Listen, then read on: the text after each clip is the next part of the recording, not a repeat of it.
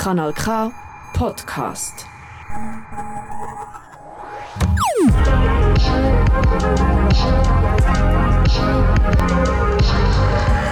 Kanal K. Kanal K. Wir trauen uns ins Bücherlabyrinth. Ein Gast, ein Buch, live. Herzlich willkommen zu Ein Gast, ein Buch. Heute leider schon zum zweitletzten Mal von dieser Staffel. Auch heute senden wir wieder aus dem Foyer von der Kanal K-Redaktion und nicht wie sonst aus der Stadtbibliothek. Mein Name ist Anne Meyer und ich begrüße ganz herzlich bei mir meinen heutigen Gast, der keinen weiten Weg hierher hat, weil auch sie wohnt in Aarau. Sie ist die Pfarrerin von der reformierten Kirche Aarau. Dagmar Bojak, schön bist du. Sehr herzlich. Danke fürs Kommen. Einladen. Da, gell, du bist gestern aus der Ferien zurückgekommen, stimmt das? Ja, genau. Ich habe dich gar nicht gefragt, wo du gesehen bist. Ich war am Ägerlisee. Ah, okay. Ein bisschen Wellnessen. Sehr schön, sehr schön. Ähm, du reist äh, nicht nur hier in der Gegend umeinander, sondern damals, was zumindest noch äh, möglich war, ist immer wieder mal in Nahe Osten. Und äh, über den Bezug zum Nahe Osten soll es in dieser Sendung unter anderem gehen. Du hast ein Buch mitgebracht, wo unter anderem in der Region spielt, nämlich im Irak. Du hast jetzt vorher gesagt, du bist selber im Irak nie gesehen, aber eben wie gesagt im Nahen Osten immer wieder mal umreisen. Wann bist du jetzt das letzte Mal dort gewesen? Also jetzt ist es wirklich schon äh, eine Weile her. Ich bin das letzte Mal im 2017 zehn Tage lang ähm, in Jerusalem gewesen. In Jerusalem. Nur, ich kann einfach wollen, nur mal in Jerusalem sein. Also ich kenne Israel, Libanon, Jordanien, in Syrien bin ich auch mal gewesen. Aber das letzte Mal ist es, ist es Israel gewesen. Was hast du für Erinnerungen von dieser Reise? Ähm, Jerusalem ist einfach eine faszinierende Stadt. Mehr, also, das ist ein Pulk der Kulturen, ein Misch äh, und das, das, macht die Faszination von dieser Stadt aus. Die Religionen, die Kulturen, die da einfach zusammenfließen. Vermisst du das Reisen im Moment? Ja, das Reisen in der Orient äh, ist, sag mal, in den letzten drei, vier Jahren wirklich bis jetzt kurz gekommen, ja. Ja. Genau. Du hast dich schon während deiner Jugend mit dem äh, Nahen Osten auseinandergesetzt oder angefangen zu interessieren. Was ist da der ausschlaggebende Punkt gewesen?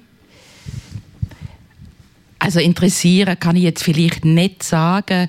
Es hängt ja mit meinem heutigen Engagement für zwei Schulen zusammen. Mhm. Und die Schulen, die sind mir als Jugendliche schon ein Begriff gewesen, mhm.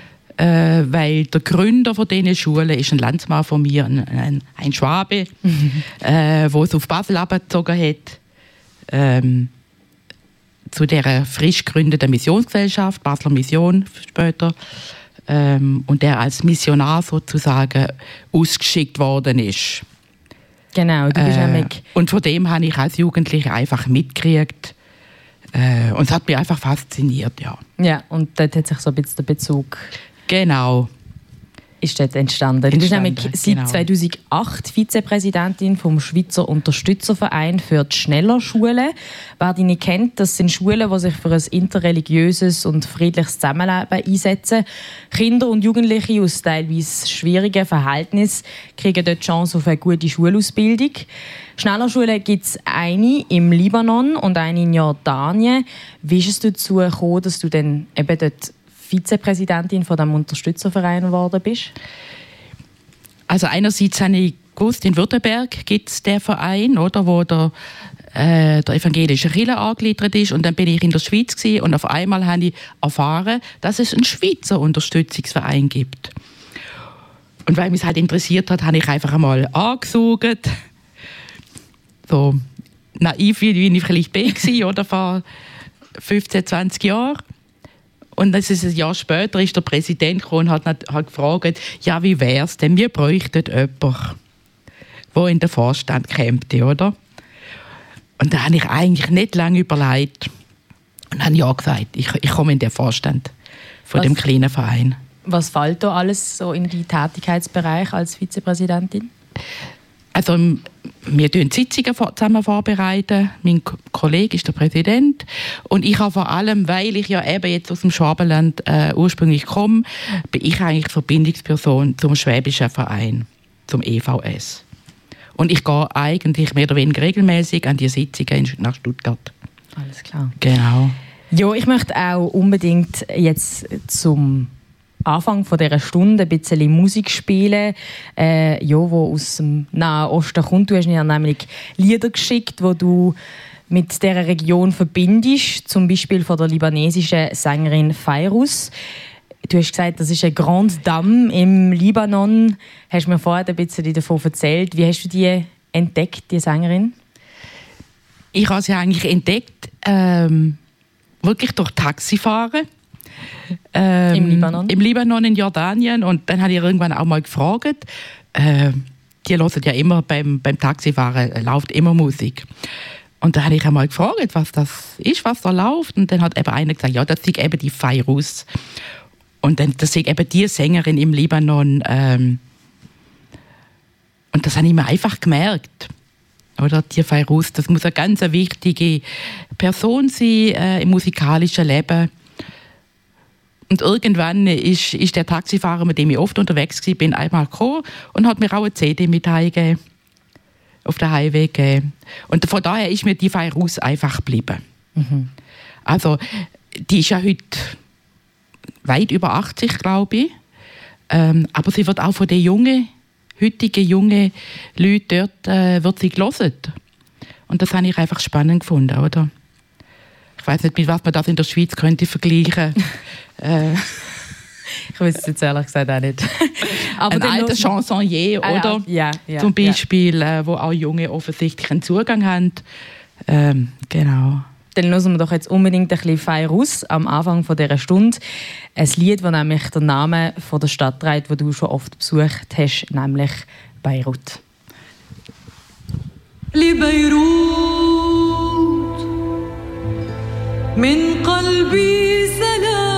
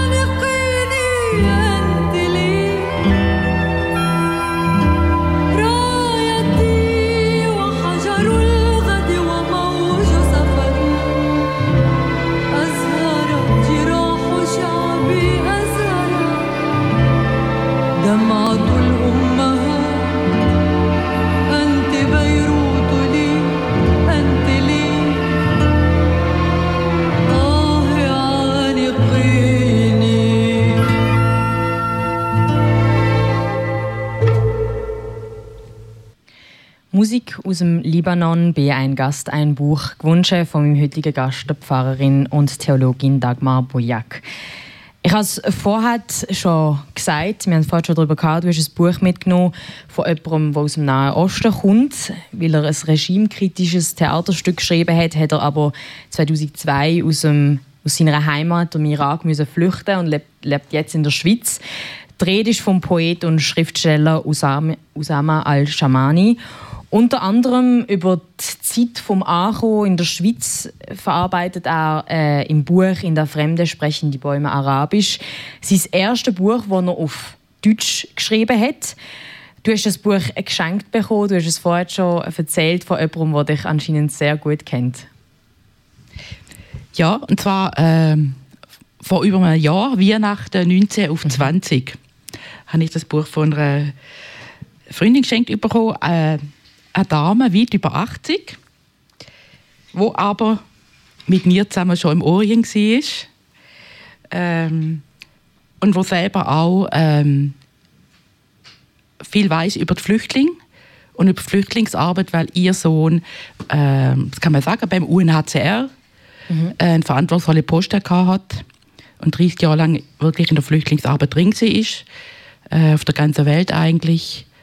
Ähm, und natürlich auch mit dem Sohn im Gespräch war, das ist klar.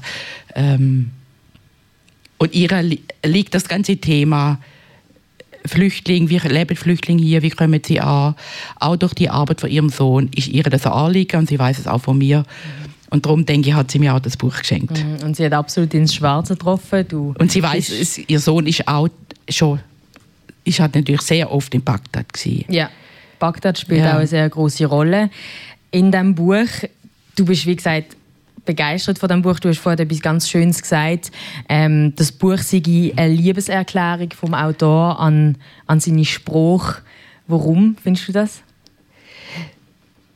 ich finde, er das Blumige und Farbige und Bilderreiche äh, von der arabischen Sprache, also das klingt ihm wunderbar, äh, das ins Deutsche zu übersetzen, zu transferieren. Äh, also das Buch ist voller Bilder, Bildersprache und Metaphern, wo er bringt, angefangen bei den Bäumen. Ähm, also ganz, ganz toll. Und auch die, äh, die Spruchweisheiten aus dem Arabischen, wo er von seiner Mutter und Großmutter vor allem in Erinnerung hat, wie er das einbaut, finde ich etwas Wunderschönes. Also, ja. Das kann ich äh, ja, so unterschreiben. Ich habe es auch wahnsinnig schön gefunden und auch bereichernd, das zu lesen. Ähm, es ist aber auch eine sehr berührende Geschichte, die er erzählt. Der Usama al-Shamani ist im Irak Literaturwissenschaftler und muss dann in der Schweiz eigentlich wieder bei Null anfangen. Er erzählt dann aber auch von ganz berührenden und schönen Begegnungen, die er in der Schweiz macht, wie zum Beispiel ein alter Mann, wo er dann zum ersten Mal arbeiten kann und so weiter. Und das alles eben in dieser sehr poetischen und bilderreichen Spruch. Auf die Bedeutungen werden wir, also über die Bedeutungen von gewissen Metaphern so werden wir sicher noch zu sprechen kommen. Gleichzeitig äh, zu, zu ja, all dem Schönen passiert ja auch etwas sehr Traumatisches. Und ähm, ja, das passiert schon eigentlich am Anfang vom Buch. Der Usama bekommt nämlich ein sehr verstörendes E-Mail von seinem Bruder. Und äh, was genau dort drin steht, das erzählt uns jetzt der Fabian Zemp aus der Kanal K Ausbildungsredaktion mit einem kurzen Beitrag zum Buch. Usama. Wir glauben, dass Ali von den Milizen oder einem kriminellen Verband entführt wurde. Wir hoffen, dass uns jemand anruft und Geld verlangt. Das ist in Bagdad Alltag. Es ist Frühling 2006, wo der Usama al-Shamani das Mail in seiner Wohnung in der Ostschweiz liest. Das Mail kommt von seinem Bruder, dem Nasser. Sofort hat Usama Panik und ein schlechtes Gewissen. Kurz zuvor hat nämlich der Ali, ebenfalls ein Bruder von Usama, ihm gesagt, dass er ihn soll aus Bagdad rausholen Zudem ist Usama aber nicht mehr gekommen. Im Buch In der Fremde sprechen die Bäume Arabisch vom Usama al-Shamani erzählt er uns, wie sein Leben zwischen zwei Heimaten aussieht. Er ist 2002 als Flüchtling aus dem Irak in die Schweiz gekommen und hat sich fremd gefühlt. Für ihn sind schweizerische Sachen wie zum Beispiel das Wandern absolut komisch gewesen. Es war für mich unbegreiflich zu hören, dass die Leute in der Schweiz einfach so zu Fuß gehen, in den Wäldern, Bergen, Tälern, auf schwierigen Wegen gehen, um einfach nur zu wandern. Nachdem sich Usama in verschiedenen Gelegenheitsjobs durchgeschlagen hat, findet er Platz in einem Beschäftigungsprogramm, wo er den Wald in der Ostschweiz pflegt. Spätestens in diesem Job findet er aber die Nähe zu der Natur und vor allem zu den Bäumen. Er redet gern mit ihnen, weil sie ihm bedingungslos zulassen und er sich nicht mehr so fremd vorkommt. Die Geborgenheit sucht er immer wieder, vor allem wenn die Erinnerung an seinen jüngeren Bruder Ali, der in Bagdad verschwunden ist und auch viele Jahre später nie mehr auftaucht ist, wieder aufkommt. Im Buch In der Fremde sprechen die Bäume Arabisch erfahren wir vom Usama al-Shamani, wie es ist, zwischen zwei Welten zu leben, zwischen dem Glück von der Sicherheit und dem schlechten Gewissen gegenüber von der Familie zu sein und wie es ist, sich fremd zu fühlen. Ein Gefühl, wo er ausgerechnet nach einer Wanderung auf den Sentis hat für einen Moment ablegen. Ins Tal zurück brachte mich die Luftseilbahn. Ich hörte die Mitfahrenden über verschiedene Gipfel diskutieren und über die Anzahl der Länder, die man vom Sentis aus sehen konnte. Erst beim Aussteigen wurde mir bewusst, wie ich der schweizerdeutschen Unterhaltung gefolgt war, ohne mich dabei fremd zu fühlen. Das ist ein Gast, ein Buch, heute mit der Pfarrerin Dagmar Bojak. Wir haben gerade den Beitrag über das Buch In der Fremde sprechen die Bäume Arabisch gehört. Der Usama al-Shamani erzählt in dem Buch von der Zerrissenheit, von der Sicherheit, zwischen der Sicherheit in der Schweiz und dem schlechten Gewissen gegenüber seiner Familie, die er zurückgelassen hat, wie es der Fabian gerade so schön gesagt hat. Er macht sich auch selber Vorwürfe, dass er eben seinen Bruder Ali im Stich gelassen hat. Wir, wir haben es jetzt gehört, eben Bäume und der Wald, das hat eine ganz große Bedeutung für ihn. Ich finde es auch sehr schön, dass... Ähm, im Bild vom Baum ja auch die Wurzeln drin sind und uns ja auch um eben die Entwurzelung geht, ums Fremdsein in einem, in einem fremden Land. Der Usama macht ja auch eine ziemliche, eine ziemliche ähm, äh, äh, Wandlung durch in der Schweiz. Ist er am Schluss für dich angekommen in der Schweiz? Ist die Schweiz für ihn äh, eine neue Heimat geworden? Die Frage habe ich mir ganz am Schluss auch gestellt. Weil das, was jetzt eben zitiert worden ist, wo er vom Sentis runtergeht, oder? Das ist ganz am Schluss mhm. äh, von dem Buch. Er sagt an anderer Stelle auch, äh, er wird immer ein Fremder bleiben. Es wird immer Fremdheit mhm. da sein. Und das ist eigentlich die, überhaupt so die große Frage, oder? kann ich irgendwo zu 100 Prozent woanders ankommen. Mhm. Wenn ich so eine Heimatverbundenheit habe, wie er, und er, er druckt das ja aus, er sagt das, er sagt das an einer anderen Stelle auch, ähm, ich habe so eine Liebe zu meiner Heimat und das ist es wahrscheinlich auch, wieso ich immer wieder an Heimat denke, wieso ich immer wieder zurückfahre in den Irak, im Gegensatz zu seinem anderen Freund, dem Bilal, äh, den er in der Ostschweiz trifft und der nach 20 Jahren noch nie heimgefahren ist, im Gegensatz zu ihm. Und dann fragt er sich, wieso mache ich das eigentlich? Mhm.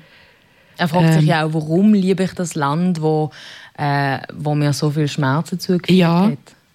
Und ich denke, es sind einfach Sachen, wo er vermisst. Ich denke, er hat auch der Draht zu seiner Familie nie ganz verloren. Er hat ja immer Kontakt gehabt zu den Brüdern, zu der Schwester, per Mail, per Telefon.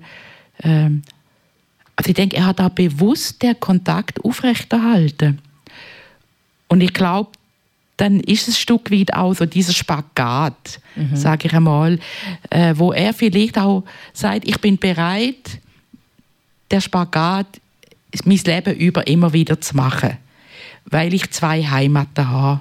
Oder? Ich habe die Heimat im Irak, aber ich habe die Heimat auch in der Schweiz. Mhm es, er redet ja dann auch vom Baum des Traums. Mhm. Oder weil ein von seinen Träumen, von er sagt, seine Frau fragt ihn dann, ja, sagt er, du, meine Frau, meine Kinder, ihr seid der Traum, der für mich in Erfüllung gegangen ist, oder? Und der Traum ist da in der Schweiz in Erfüllung gegangen. Also darum ist da auch ein Stück Heimat für mich, oder? Mhm. Ich glaube auch, deutet das wie am Schluss so ein bisschen positiv um, kann man sagen, oder? Dass auch am Anfang eben in dieser Zerrissenheit ist, aber am Schluss eigentlich wie das Positive sieht, sozusagen zwei Heimaten zu haben. Ja, ich glaube, ich glaube, dass ihm das gelingt und, und gelungen ist, zu sagen, ich habe jetzt einfach zwei Heimaten. Und beide sind wichtig, oder? Und beide gehören zu mir. Äh, ich glaube, das ist etwas ganz Wichtiges, oder? Es ist eben auch wirklich sehr schön, die Entwicklung nachzuverfolgen.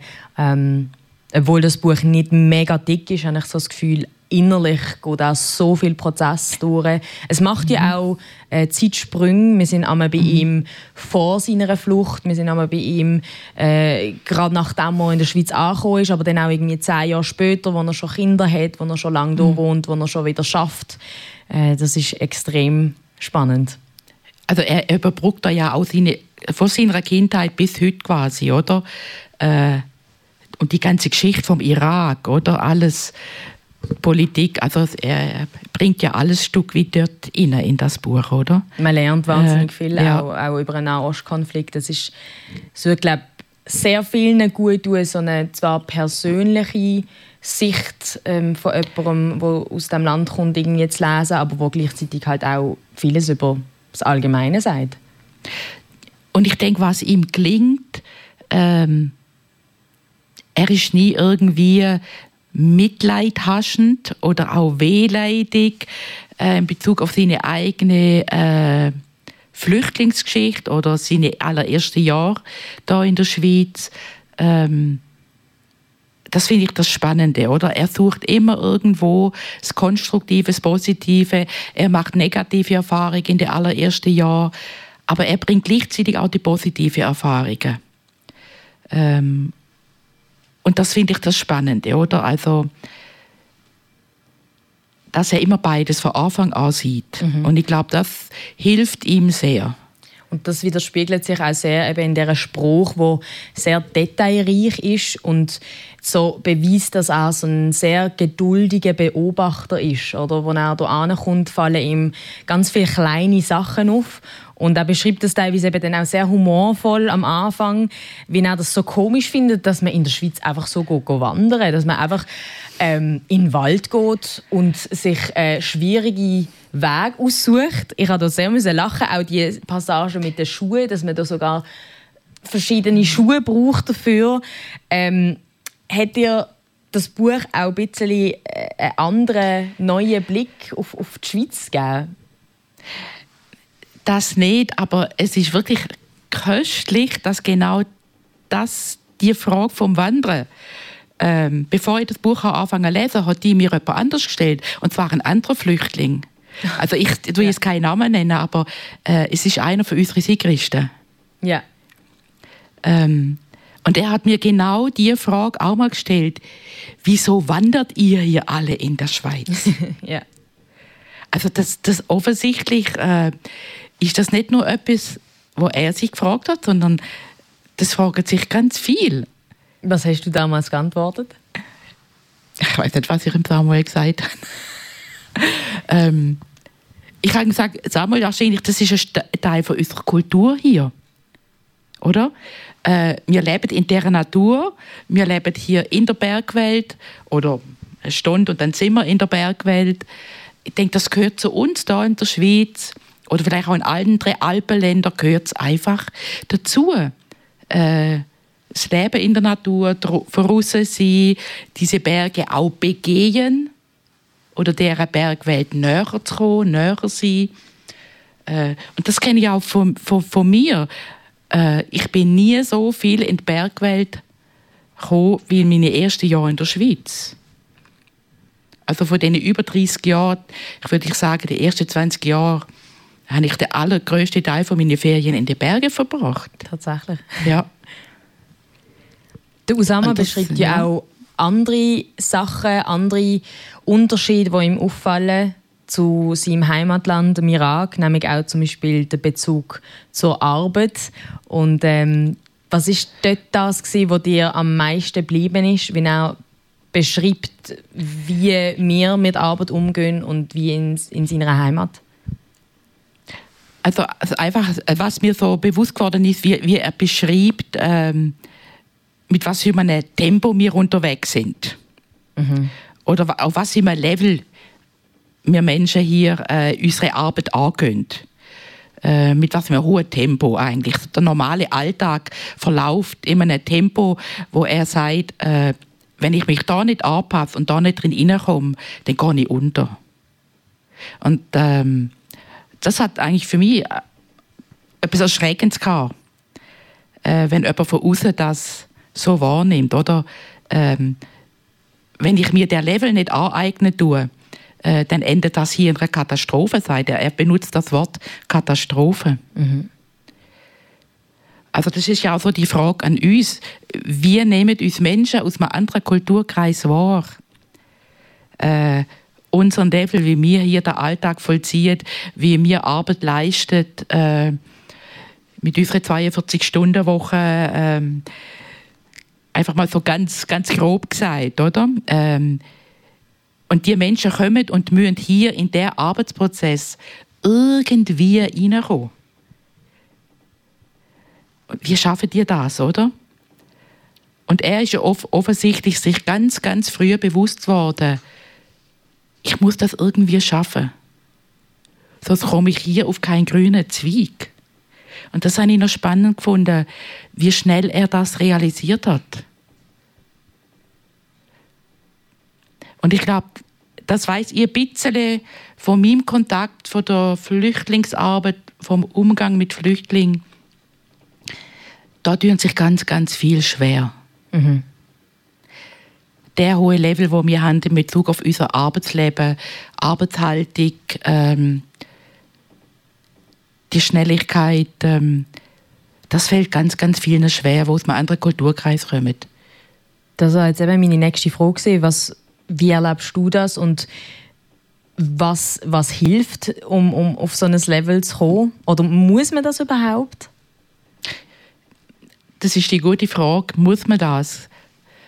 Ich glaube, wir, die hier geboren sind, in, sag mal, in der westlichen Welt, äh, Mitteleuropa, egal ob das ist Deutschland, Schweiz oder Frankreich ist, ähm, wir werden in das hineingeboren. Und wir suchen das vielleicht ein Stück weit ja auch mit der Muttermilch auf, so im Bild gesprochen, äh, mit der Schule, mit unserem Bildungssystem, mit der Arbeitswelt, die uns umgibt. Sein Fragen ist eine Anfrage an uns, oder? Ähm, muss das so sein? Muss das in der Stärke sein? Ähm, Gibt es nicht auch ein, einen Gang weniger vielleicht, oder? Ähm, aber dazu muss man sozusagen sich immer wieder hinterfragen. Also eine Gesellschaft müsste sich eigentlich dafür immer wieder hinterfragen. Brauchen wir der Leistungslevel? Welchen Preis zahlen wir für das?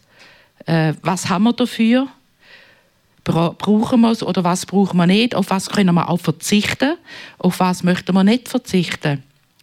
Und ich glaube, seine Anfragen sind gut an unserer Gesellschaft, damit wir auch lernen, uns immer wieder zu hinterfragen. Ob wir es machen, ist dann nochmal eine andere Frage.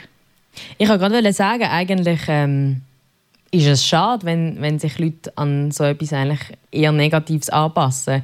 Und es ist eigentlich super, wenn, wenn man sich einfach eben unbedingt mit, mit anderen Perspektiven auf unseren Lebensstil auch mal auseinandersetzt.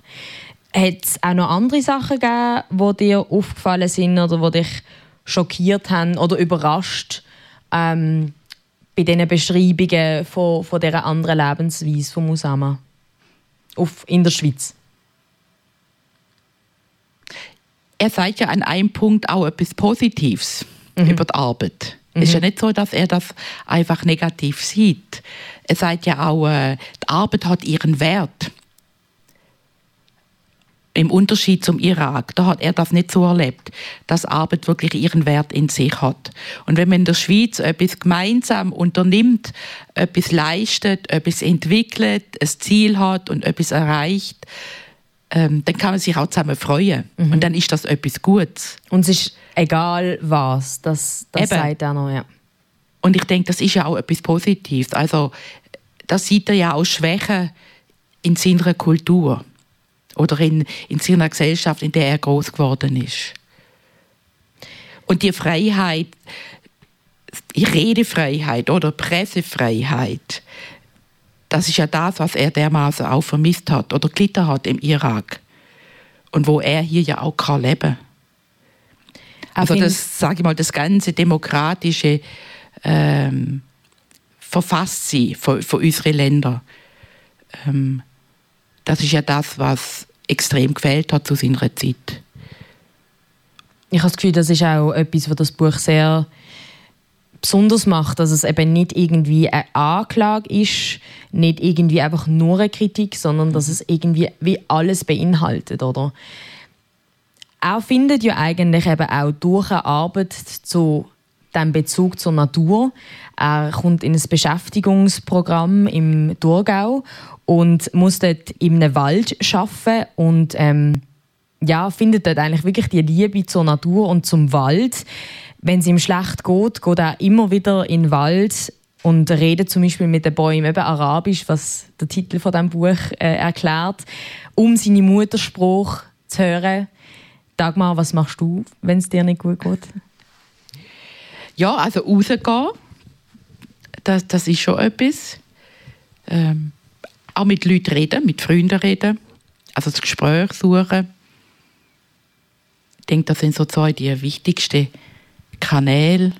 Auch Musik hören. Menschen und Natur. Ja, Ich denke, das ist Ja. auch für einen Usama eben sehr, sehr wichtig. Bäume werden immer wieder mit anderen Sachen auch in Verbindung gebracht. Das finde ich sehr, sehr spannend. Heimat und Identität sind, wie gesagt, große Themen. Und er sagt, wenn er das Wort Heimat hört, dann sieht er eine Dattelpalme vor sich. Du bist selber auch nicht aus der Schweiz. Dein Heimatland ist zwar nicht so weit weg wie am Usama seins. Du kommst eigentlich aus Deutschland. Wenn du das Wort Heimat hörst, was kommen dir für Bilder? Also mir kommt primär auch die Natur, also mir kommt einfach äh, das Schwabenland, die Schwäbische Alb. Ähm, das ist eine hügelige Gegend. Jura kann man vergleichen, Juragebiet. Äh, es gibt der französische Jura, Schweizer Jura, der schwäbische Jura. Ähm, also es ist etwas Vergleichbares. Es ist nicht so weit weg wie von da. Aber das, das ist etwas, wo mir kommt. Der schwäbische Jura sozusagen als Bild. Weil ich daheim in einer Familie groß geworden bin, wo man auch viel außen ist. Viel go wandern, viel go laufen. Und darum ist das natürlich für mich da in der Schweiz nicht etwas Fremdes gewesen. Äh, Dann nachher in die Berge gehen und einfach noch höher, noch mehr in die Höhe zu gehen. Weil ich das kannte da von daheim. Du bist seit 30 Jahren in der Schweiz. Nennst du jetzt eigentlich die Schweiz oder Deutschland deine Heimat? Was sagst du? Ich sage immer, ich habe eine erste Heimat und eine zweite Heimat. Ich glaube, darum ist mir das ja auch näher, was der Usama so beschreibt, weil ich ganz, ganz viel kann nachfühlen kann. Es gibt wie zwei Heimaten. Es gibt eine erste Heimat der Geburt und es gibt eine zweite Heimat von meinem Leben, von meinen Freunden, von meinen Patenkindern, von meiner ganzen Berufsausbildung, äh, von meinem Werdegang, beruflichen. Und das alles, das alles ist die Schweiz. Und Heimweh, kennst du das? So in dem Sinne nicht mehr, nein. Ja. Mhm. Natürlich immer wieder ein Heimfahren, wenn man die Eltern besucht hat oder die Schwester besucht. Aber ich merke jedes Mal, wie es für mich heimgekommen ist, wenn ich wieder im Zug sitze oder wenn ich in einem Schweizer Zug sitze. ich muss viel Zug wechseln. Und immer wenn ich in, in Schweiz, wieder in den Schweizer Wegen sitze, dann, dann ist das für mich ein Heimkommen. Dann weiß ich, ich fahre heim, oder? Ja, genau. Eine weitere Gemeinsamkeit, die du mit dem Usama hast, äh, das hast du mir in einem kurzen Vorgespräch verraten, nämlich äh, die starke Beziehung, der starke Bezug zur Großmutter. Das hast du äh, eben gesagt, dass äh, er ja immer wieder Erinnerungen mit seiner Großmutter beschreibt, auch teilweise nur irgendwie in einem kurzen Satz. Was für Erinnerungen hast du an deine Großmutter? Ich habe sehr gute Erinnerungen an meine Großmutter. Ähm ich glaube, sie haben mich sehr prägt. Vor allem die Mutter von meinem Vater hat mich sehr prägt. Ähm, ist sehr eine bodenständige Frau gewesen. und das ist auch ein Teil von meiner Geschichte, weil es ist auch eine Flüchtlingsfrau gewesen. Mhm. Von wo ist sie gekommen? Äh, sie ist äh, von Danzig gekommen. Mhm. Also sie ist Westpreußen. Mhm. Ähm, und sie ist mit ihren Kindern 1945 im Januar ist sie geflüchtet über Dänemark auf Deutschland, auf Westdeutschland. Und wie sie ihr Leben von null auf neu aufgebaut hat, ähm, ist mir eigentlich ein Vorbild. Äh, sie ist bodenständig geblieben, aber sie ist auch eine frohe Natur geblieben, ein Mensch mit, mit viel Humor. Äh, von ihr habe ich auch die Liebe zum Garten. Mhm. Äh, sie hat einen großen Bauernhof gehabt, den müssen verlassen. Aber sie hat nachher wieder ein Haus gehabt, mit einem riesigen Garten. Also wo etwas von dem wie weitergegangen ist. Ähm, also für mich eine starke Frau auf ihre Art. Und ich glaube, Großmütter können etwas sehr Prägendes haben. Wenn sie einen guten Kontakt zu den Enkeln haben. Ähm, und ich hatte das gehabt, sie ist mit uns groß geworden oder wir mit ihr. Ähm, so wie der Usama das auch beschreibt, oder die Großmutter ist einfach da gewesen, die ist omnipräsent gewesen, äh, auf eine sehr liebevolle Art. Ähm, darum ist mir das sehr nahe gewesen, die Großmutter. Und ich habe dir ja gesagt, ich habe es auch in einem anderen Buch, wo ich im letzten Herbst mit jemandem äh, eine Veranstaltung gemacht habe, der Sascha äh, Stanisic aus Bosnien, wo auch seine Großmutter beschreibt, oder? Er als Flüchtling und wie er den Kontakt behalten hat zu seiner Großmutter. Und das finde ich noch etwas Spannendes. Und auch der Bezug zur, zur Natur, wo, de, wo sich dort auch zeigt. Genau. Ähm, also die Großmütter ähm, haben doch sehr eine wichtige Rolle. Also möchte ich eigentlich allen Großmüttern sagen. Ja, genau. Etwas anderes, was du mit dem Usama ähm, gemeinsam hast, ist, dass äh, ihr beide, habe ich das Gefühl, die Schweiz sehr gut kennt. Weil der Usama lebt heute in Frauenfeld, hat aber gerade am Anfang, äh, von, wo er in die Schweiz gekommen ist, zuerst mal in Aarau gelebt. Baden kommt auch vor. Äh, in der Fremde sprechen die Bäume Arabisch. In einer Passage sagt er, dass er sich in jeder Stadt in der Schweiz so ein bisschen anders fühlt. In Zürich zum Beispiel beschreibt er eben die Hektik, von der er sich anstecken lässt. In Basel, das finde ich ganz spannend, sagt er, hat man viel Empathie mit Fremden, aber genau das lässt ihn eben dann besonders fremd äh, fühlen. Auch du hast in verschiedenen Orten in der Schweiz gelebt und geschafft. Mal im Thurgau, mal im Zürcher Unterland, in Basel hast du gelebt. Du sagst aber, dass vor allem die Städte dir zusagen und, und weniger das Ländliche. Warum? Ja, ist noch schwierig zu sagen. Ich selber bin eigentlich in einem kleinen Städtchen groß geworden, äh, aber ganz nah bei Ulm. Und Ulm hat zu meiner Zeit schon 100.000 Einwohner gehabt. Äh, also ist kein kleines Städtchen mehr gewesen. Also ähm, der überschaubare städtische Raum ist eigentlich immer das, ist eigentlich das gewesen, wo ich drin groß geworden bin. Ähm, auch Stud also Studium in Tübingen. Tübingen äh, ist eine überschaubare Studentenstadt. Ähm, und dann bin ich auf Basel gekommen.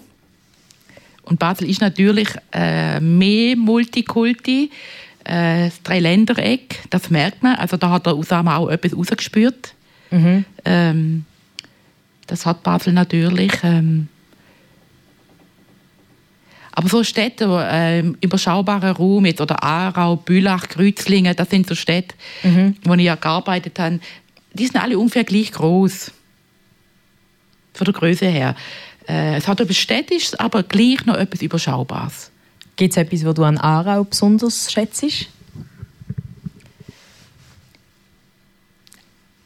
Aarau ist eine Stadt, denke ich, die stolz ist auf seine Stadt. Die Aarau sind stolz. Sie lieben ihre Stadt. Und Aarau hat eine wunderschöne Altstadt. Die wird auch gepflegt. Ähm, sehr viel Kultur. Das ist etwas, was ich sehr schätze, auch wenn ich nicht immer daran teilnehme. Aber zu wissen, ich bin in einer Stadt mit viel Kultur und ich könnte da hin und könnte das machen und könnte das machen, das finde ich etwas, etwas Tolles. Und die Kultur wird auch gelebt. Also das muss ich sagen, das schätze ich sehr in Aarau. Ja. Du schätzt Aarau, aber die Leute in Aarau schätzen auch dich. Das weiß der Fabian Zemp aus der Kanal K Ausbildungsredaktion. Nämlich mit jemandem geredet, der dich nicht nur kennt, weil er den gleichen Beruf hat, sondern weil ihr auch Nachbarn sind. Engagiert, bescheiden, liebenswürdig, sozial und tolerant. So beschreibt Andreas Hunziker, Pfarrer der reformierten Kirche Sur-Hunzenschwil, Dagmar Bujak, wo selber Pfarrerin bei der reformierten Kirche Aarau ist. Sie kennen sich aber vor allem, weil sie im gleichen Haus in Aarau wohnen. Der Andreas Hunziker hat sie aber auch von der beruflichen Seite kennenlernen. Das in einem Projekt im Bereich der Erwachsenenbildung. Der Andreas Hunziker meint, beim Arbeiten ist sie klar äh, in dem, was sie will und sie äh, organisiert gut. Sie ist sehr, äh, hat mich sehr zuverlässig gedacht. Zudem mir denkt, sie arbeiten noch recht viel. Wenn man so viel arbeitet, muss man auch einen Ausgleich haben. Darum hat Dagmar Bujak auch gerne mal ein bisschen ruhig. Was ich weiss, ist, dass sie so eine Ausbildung macht im Bereich Spiritualität. Und äh, das hat mir, also, muss ich sagen, hat mir recht imponiert. Da ist sie äh, wochenlang ist sie äh, schweigen und das ist zwar, glaube ich, schon nicht nur erholsam gewesen, das ist eine ziemliche Herausforderung gewesen. Auf die andere Art habe ich aber schon das Gefühl, dass sie aus dem heraus äh, auch Kraft zieht und sich, äh, ja, in dem Sinne auch äh, erholen, wenn sie äh, so in, äh, so bewusst so Auszeiten macht, wo sie still ist oder eben meditiert und mit anderen zusammen. Ich vermute, das ist so eine Art. Dagmar Bujak hat auch Katzen, die ihr sehr am Herzen liegen. Wenn etwa eine von denen abgeht, dann ist Andreas Hunziker zur Stelle. Sie war hier nicht rum, gewesen, eben, wo die mal eine abgegangen ist. Und dann ist sie so ins Stegenhaus auf und beim, wir haben dort so eine Art so ein Stegengeländer, wo sie sich dann, äh, also die Katze eingeklemmt hat. Und äh, gerade weil wir dann eben auch gewusst haben, oder, wie wichtig dass ihre, die Katzen sind, äh, habe ich dann durchaus ein bisschen Bedenken gehabt. Wir haben dann die so ein bisschen müssen, äh, ja, rausreißen ist jetzt ein bisschen viel gesagt, aber es war wirklich nicht einfach gewesen, sie dort rauszuziehen, wo sie so eingeklemmt war bei dem Blätter. Äh, und äh, wir sind dann, äh, glaube ich, alle sehr froh gewesen, dass wir die dann unversehrt, unverletzt äh, da wieder haben können, den Dagmar äh, zurückbringen. Radiokanal K am Sonntagmorgen, das ist der Beitrag über meinen heutigen Gast in ein Gast, ein Buch, der Dagmar Bujak. Dagmar, lebt die Katze noch? Wie geht es ihr? Ähm, die Katze lebt leider nicht mehr, aber die ist einfach krank geworden und ist vor einem Jahr gestorben. Aber das hat leider nicht, also das hat nichts mit dem Unfall zu tun. nein, nein, überhaupt nicht. Nein, nein, aber ich mag mich jetzt erinnern, wo ich das jetzt höre, genau. Aber sie hat eine würdige Nachfolgerin gefunden. Sehr schön. Der Andreas Hunziker ähm, erzählt, dass du eine Ausbildung machst im Bereich Spiritualität und äh, das bedingt, dass du wochenlang gehst, gehst schweigen. Warum? Stille. Ich erlebe die Stille als einen ganz großen Schatz. Oder ich habe das dürfen lernen. Ähm, Exerzitien. Das ist ähm, Schweigen schweigend unterwegs sein. Und das geht zurück auf den Gründer vom Jesuitenorden, der Ignatius von Loyola. Und zu dieser Ausbildung gehört es einfach dazu, dass man einmal fünf bis sechs Wochen am Stück ähm, sich äh, in Stille begibt und über das Leben reflektiert. Mit einer anderen Person zusammen. Wo man aber nicht mitredet. Doch mit dieser Person tut man einmal pro Tag reden. Genau. Aber sonst ist man mit sich in der Stille unterwegs, auch äh, mit biblischen Texten. Das ist klar, man reflektiert auch, äh, man wird gespiegelt, man lässt sich auch spiegeln ähm, an biblischen Text. Aber man ist vor allem in der Stille unterwegs. Fünf bis sechs Wochen, das ist wahnsinnig lang. Ja. Auf, der- auf, der, auf der einen Seite tönt es irgendwie einfach, man muss einfach nichts sagen. Aber äh, der Andreas Hunziker hat eben gesagt, das ist äh, eine große Herausforderung. Was passiert da mit einem? In der Stille passiert ja auch etwas. Ähm, man lernt sich ganz, ganz fest kennen, nochmal auf eine andere Art. Also es ist wie äh, eine konzentrierte Form von Selbsterfahrung. Eigentlich Selbsterfahrung pur. Innerhalb von sechs Wochen. Kann das auch unangenehm sein? Ja, natürlich, da hat es auch unangenehme Situationen, unangenehme Zeiten. Da gibt es auch Zeiten von Tränen, da gibt es auch Zeiten von Wut, von Hadern. Aber ich möchte die sechs Wochen überhaupt nicht missen. Und es ist natürlich nur ein, ein Teil. Äh, es fließt natürlich auch in den Alltag in also Meditation, stille Meditation. Ähm, der Usama geht regelmäßig in den Wald. Ähm, ich tue jetzt halt regelmäßig sitzen. Äh, sozusagen. Oder auf einem Meditationshöckerli, wie das halt viele auch machen. Äh, gehe ich regelmäßig in die Stille. Ähm, und das ist eine Kraftquelle, ja. Und das machst du daheim oder machst du das auch in der Natur? Ich mache das daheim. Ähm, ich gehe auch hin und wieder mal in ein Kloster. Ich habe das jetzt auch wollen, aber sie haben müssen schliessen wegen Corona. Darum habe ich jetzt so die Auszeit äh, am Ägerisee genommen und nicht im Kloster. Ähm, aber ich denke, so in den Wald gehen, vorausgehen, vielleicht auch einmal einen Rundgang machen im Garten voraus. Einfach meine Runde drehen im Garten. Ähm, ist für mich auch etwas. Hat auch etwas mit äh, Meditation im Sinne zu tun. Du suchst Einsamkeit und Ruhe, bist aber auch etwas sehr Soziales. So hätte ich einmal der Andreas Hunziker auch beschrieben. Ich habe über dich gelesen, dass du jemand bist, der die Herausforderung gern hat, Menschen in schwierigen Situationen zu helfen. Was ist die Herausforderung, die du dort gern hast? also Menschen in schwierige Situationen helfen. Mm, Helfen ist immer ein bisschen ein schwieriger Begriff. Äh, Ich weiß schon, dass Pfarrerinnen und Pfarrer, äh, die helfen den Seelsorger, oder? Ähm, ich würde eher sagen, begleiten. Ja. Menschen in schwierige Situationen begleiten. Ähm, weil ich je länger, je mehr merke, so, wie kann einem Menschen geholfen werden?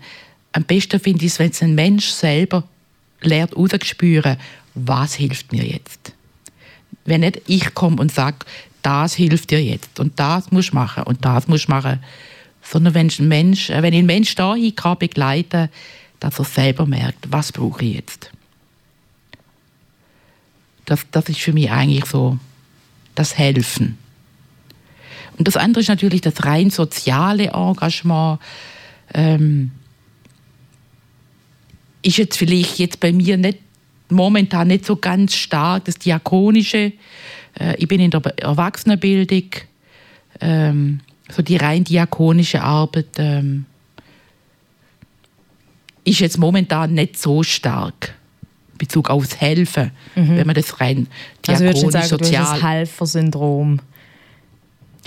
Hat das vielleicht früher noch mal gehabt, stärker als jetzt. Also, hat das vielleicht früher noch mehr gehabt, Wie ja. hast du das können ablecken? Genau mit dem Bewusstseinswandel, Wandel, ähm, was heißt helfen? Was heißt Menschen helfen?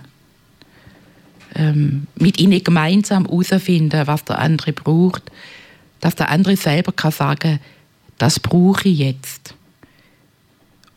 Und ihm, mit ihm versuchen herauszufinden, und wie kommst du dazu? Also was für Hilfe musst du holen? Oder Also nicht- Hilfe zur Selbsthilfe. Genau, absolut. Ja. Ich muss jetzt fast eine Verbindung schlagen äh, zu einem anderen Tag, wo wir ähm, hatten vor ein paar Wochen. Nämlich am gleichen Ort, wie du jetzt eigentlich sitzt, ist Corinne Ruffli gesessen und hat mit mir über das Buch «Die illegale Pfarrerin» geredet. Ein Buch von der Christina Kapretz über ihre Großmutter. Auch da haben wir wieder die Großmutter. Greti Kapretz-Roffler. Das ist die erste Pfarrerin in der Schweiz. Gewesen. Die ist 1931 zur ersten Pfarrerin in der Schweiz gewählt worden, in einem kleinen Dorf in den Bergen. was mir extrem geblieben ist, ähm, sind so die Widerstände gegen die äh, die Greti immer hat wieder müssen zeitlebens ankämpfen. Sie ist nämlich äh, eine Frauenrechterin gewesen, und ich finde es auch gerade sehr spannend, weil wir ja heute ähm, das Jubiläum feiern, der Geburtstag, der 50-jährige vom Frauenstimmrecht. Ich habe natürlich auch an das Buch gedacht. Klar, du bist äh, ein bisschen später Pfarrerin geworden als äh, Greti Capretz. Bist du in der Schweiz als Frau auch auf Widerstand gestoßen in deiner Karriere? Jein. Ja, am Anfang schon auch. Mhm. Ja, genau. Es gibt vielleicht heute auch noch, aber vielleicht mit den Jahren natürlich weniger, weil die Generation auch mehr und mehr äh, Vergangenheit ist, wo einfach das Pfarren einfach mit Mama verbindet. Also Menschen der älteren Generation. Da ist mir das hin und wieder in früheren Jahren passiert. Äh, ja, dass Menschen zu erkennen gegeben haben, äh, sie möchten einen Herr Pfarrer. Also so dieses Bild vom Herr Pfarrer. Und aber gleichzeitig, und das gehört einfach dazu, das sage ich genau im Gleichen, hat es auch immer wieder Menschen gegeben, die gesagt haben, und ich möchte eine Frau Pfarrer, wo mich beerdigt oder was auch immer. Also es ist immer beides. Aber wenn jemand sagt, äh, eben, ähm, er oder sie möchte einen Herbpfarrer, das kann ja auch sehr schmerzhaft sein. Wie bist du mit dem umgegangen? Ja, dann sage ich, okay, dann habe ich da der und der Kollege, dann wenden Sie sich doch äh, bitte an der und der Kollege oder vielleicht können Sie mir auch sagen, was denn gegen eine Frau Pfarrer spricht, aber ich weiß nicht mehr, was die Leute dann geantwortet haben. Das ist zu lange her. Also ich habe schon lange, lange nicht mehr das Gefühl gehabt, äh, es bräuchte jetzt jemand einen Herr Pfarrer. Das ist mega schön zu hören, dass es da auch einen Wandel gegeben Ich glaube, da hat es ganz festen Wandel gegeben. Ja. Greti Capretz-Roffler hast du kennt. Nein, ich, ich kenne das Buch, aber ich Ah, habe die, äh, ich habe die nie selber gekannt. Ähm, ich habe mir eine von den allerersten Pfarrerinnen, äh, wo dann im Kanton Schaffhausen Mhm. nach dem Krieg ordiniert worden ist. Ich weiß ihren Namen nicht mehr, aber ich habe die Frau als Studentin äh, mal dürfen kennenlernen und das ist sehr eindrücklich gewesen, ja. So die Generation äh, von Pfarrerinnen. Das sind wirklich noch Vor Vorkämpferinnen gewesen. Ja, ja, ja. genau. Das habe ich auch dürfen lernen. Ähm, ein sehr, sehr eindrückliches Buch, halt eben auch gerade, weil es von ihrer Enkelin geschrieben ist. Und äh, kann ich auf jeden Fall sehr empfehlen. Wir haben jetzt noch Zeit für ein bisschen Musik. Du hast dir noch Dona Nobis Pacem aus der Harmolmesse von Johann Sebastian Bach gewünscht. Warum gerade das Stück? Also ich bin einfach ein Bach-Fan. Ich habe Hamolme schon zweimal selber gesungen. Ähm, ich komme von der Musik her, auch Kirchenmusik her. Äh, habe mal Orgel gespielt, äh, Chorleitung gelehrt. Ähm, ja, so einen kleinen, kleinen Fuß habe ich in der Kirchenmusik. Und das ist einfach etwas vom Schönsten, wenn man die Friedensbitte, oder, wo ich ja auch mit dem Nahen Osten verbindet, oder wo jeder Mensch wahrscheinlich in sich trägt. Ähm, es gibt für mich kaum ein Stück, wo das auf schönere Art kann ausdrücken als der Bach in seiner Hamolmesse. Zum Schluss von dieser Stunde also noch ein bisschen Besinnlichkeit. Dona Nobis Pacem. O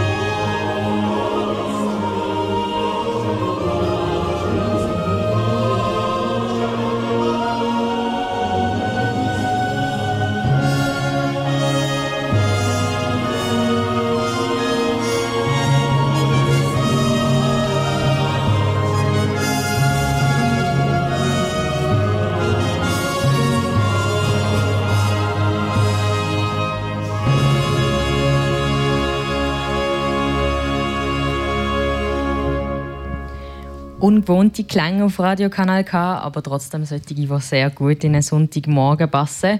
Das ist Dona Nobis Pazem aus der Hamolmesse von Johann Sebastian Bach.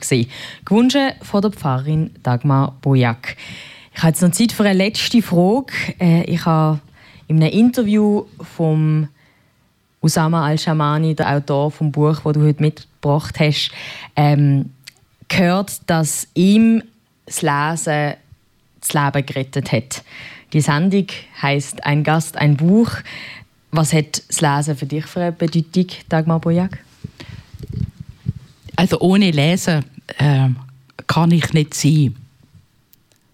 Ich glaube, Lesen bereichert, bereichert das Leben, egal jetzt, was ich jetzt gerade für ein Buch habe, aber Lesen bereichert, bereichert einfach das Leben. Meine Wahrnehmung von der Welt, ähm, Wissen erweitern, Zugang finden zu anderen Kulturen. Ja, es bildet im weitesten Sinn, sage ich einmal. Ja, es gehört zu uns einfach dazu. Also, ich denke, der Mensch ist ein, vielleicht ein lesendes, sollte ein lesendes Wesen sein. Sollte ein so, lesendes Wesen ja, sein. Ja, genau. Wäre schön. ein sehr schönes ein sehr schönes Schlusswort für die heutige Stunde, würde ich sagen. Danke viel, viel mal, bist du heute da gewesen, Dagmar Bujak. Ich danke dir, merci vielmals. Wir hören uns genau in einem Monat wieder, am 7. März, für die leider schon letzte Sendung von dieser Staffel «Ein Gast, ein Buch». Da geht es jetzt weiter mit K-Tracks. Ich bin Dan Meyer und wünsche euch einen ganz schönen, vielleicht lesenden Sonntag. Das ist ein Kanal K Podcast Jederzeit zum Nachhören auf kanalk.ch oder auf deinem Podcast App.